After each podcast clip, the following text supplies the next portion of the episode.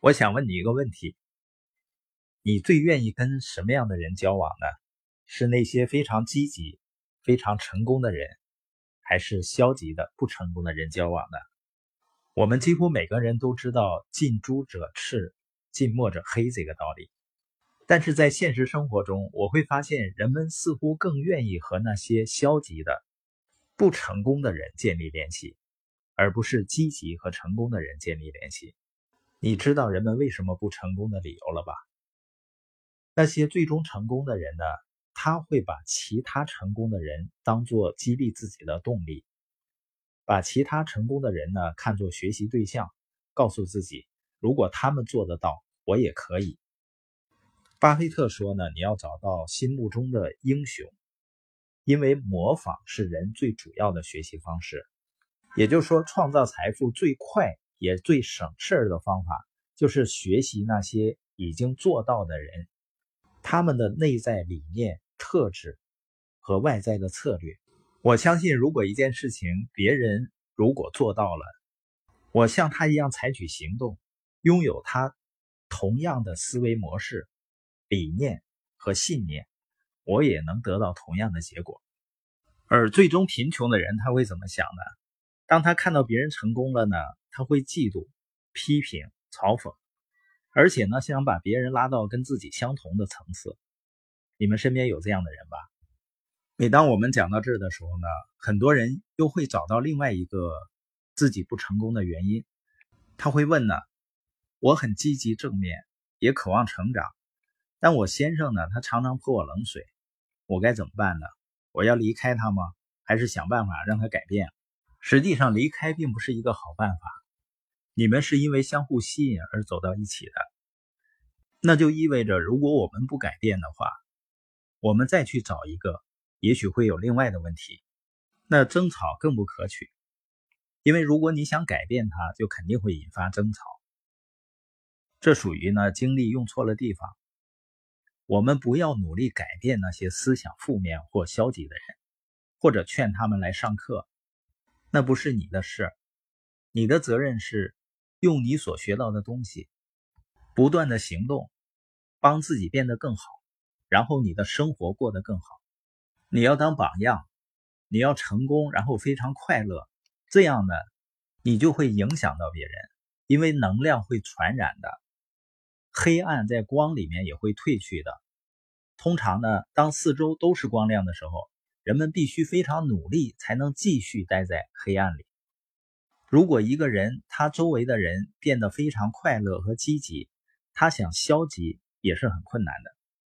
所以你的工作只有一件，去融入大的积极的环境和氛围里，让自己的内心充满了信念。要听成功人士的建议，而不是按自己的想法去做事情。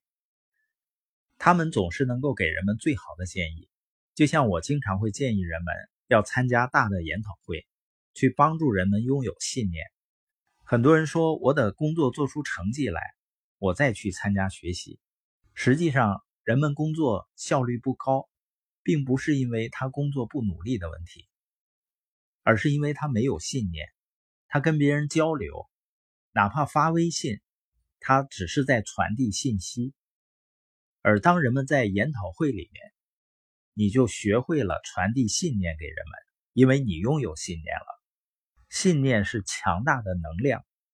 当你对未来拥有信念的时候，你周围的人对他负面的想法就开始产生怀疑了。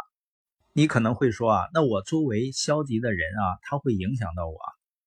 实际上，如果你能够理解到他是负面的能量的时候，你要知道，这个人在你身边是有原因的。那个原因呢，就是为了要帮助你。如果你周围都是消极的人和不好的情况，那么你确实不容易维持正面思考，保持清醒。但这就是对你的考验，就像钢在火里面会变硬。如果你周围充满着怀疑甚至谴责的声音，但你还能真诚地面对自己的信念，那么你就会成长得更快速，而且更坚强。你要重新定义别人的负面行为，把它当做你绝对不要效仿的例子。他们越消极，你心中越要经常想起警告，来提醒自己，你看，像他们那么活着多么难啊！当然，你不要告诉他们，也不要责怪他们，因为当你开始责怪、鄙视别人的行为，你也不比他们好多少。有的时候呢，你可能觉得实在无法抵挡他们的消极能量，让你的情绪呢总是处在低谷。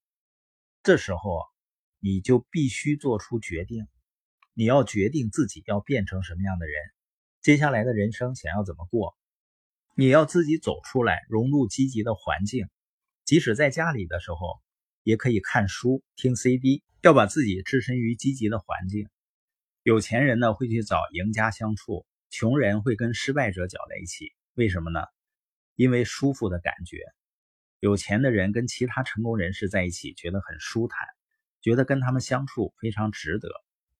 穷人跟非常成功的人在一起很不舒服，他们不是害怕自己被拒绝，就是觉得没有归属感。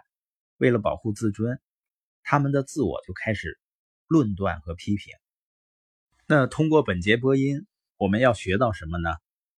你想成为什么样的人，你就要和什么样的人去连接，要把他们当做模范，不要从有钱人面前逃开，要上前认识他们。